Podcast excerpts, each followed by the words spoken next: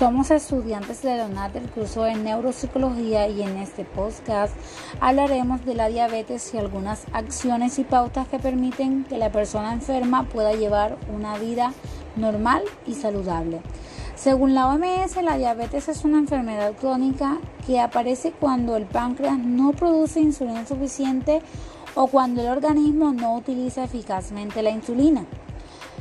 La OMS, también afirma que el 23% de los fallecidos por COVID-19 en el país tenían esta enfermedad, para lo cual hemos creado una propuesta la cual busca darle una voz de aliento a todas esas personas que padecen esta enfermedad.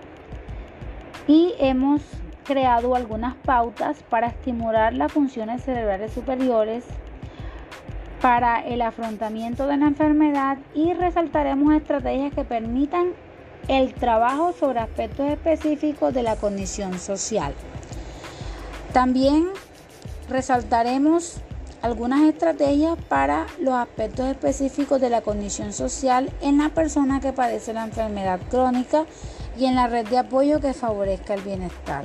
Dentro de las acciones que proponemos para la comunidad diabética, están las siguientes. Actividad pedagógica que motiva a la persona a tener un autocontrol. Concientizar a la persona mediante capacitaciones de promoción y prevención con el objetivo de restaurar condiciones físicas y psicológicas. Restaurar la inclusión social de la persona afectada. Bueno, hemos creado algunas pautas eh, como propuesta para, para darle esta voz de aliento a estas personas que sufren de esta enfermedad.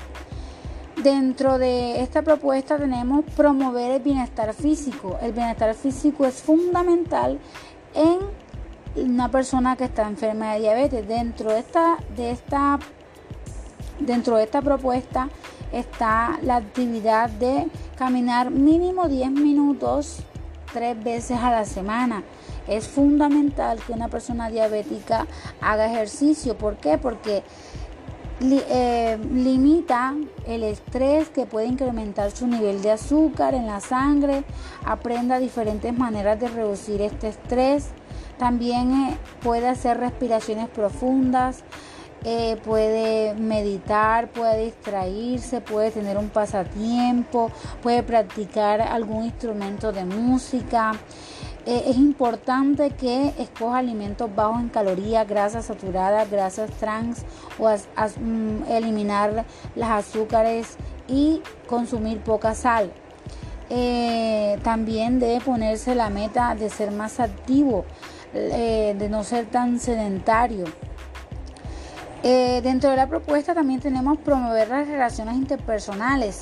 Es fundamental que la persona enferma pueda relacionarse de manera fluida con amigos, familiares, con su contexto en el que vive eh, en la actualidad, dejar los perjuicios negativos, la desconfianza interpersonal, eh, dejar las percepciones sociales, eh, dejar las limitaciones para que confíe y se relacione con otros.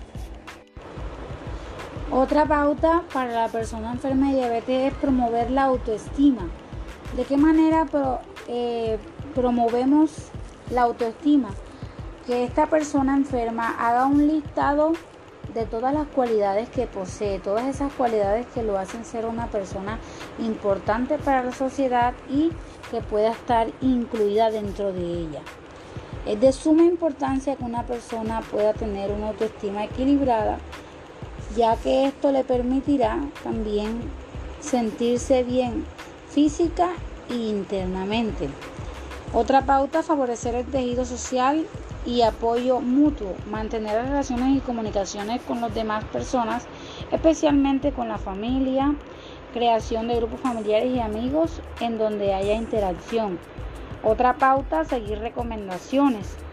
Es, es importante que la persona enferma pueda recibir consejos, recomendaciones, puede recibir ayuda de esas personas que están alrededor de ellos.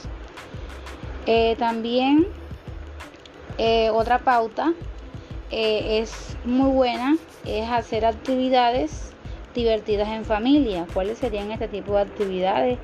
Eh, poder sacar tiempo a los juegos, poder sacar tiempo a que mediten en familia, sacar tiempo eh, a una comida eh, fuera de lo usual, pueden salir, pueden compartir en un paseo.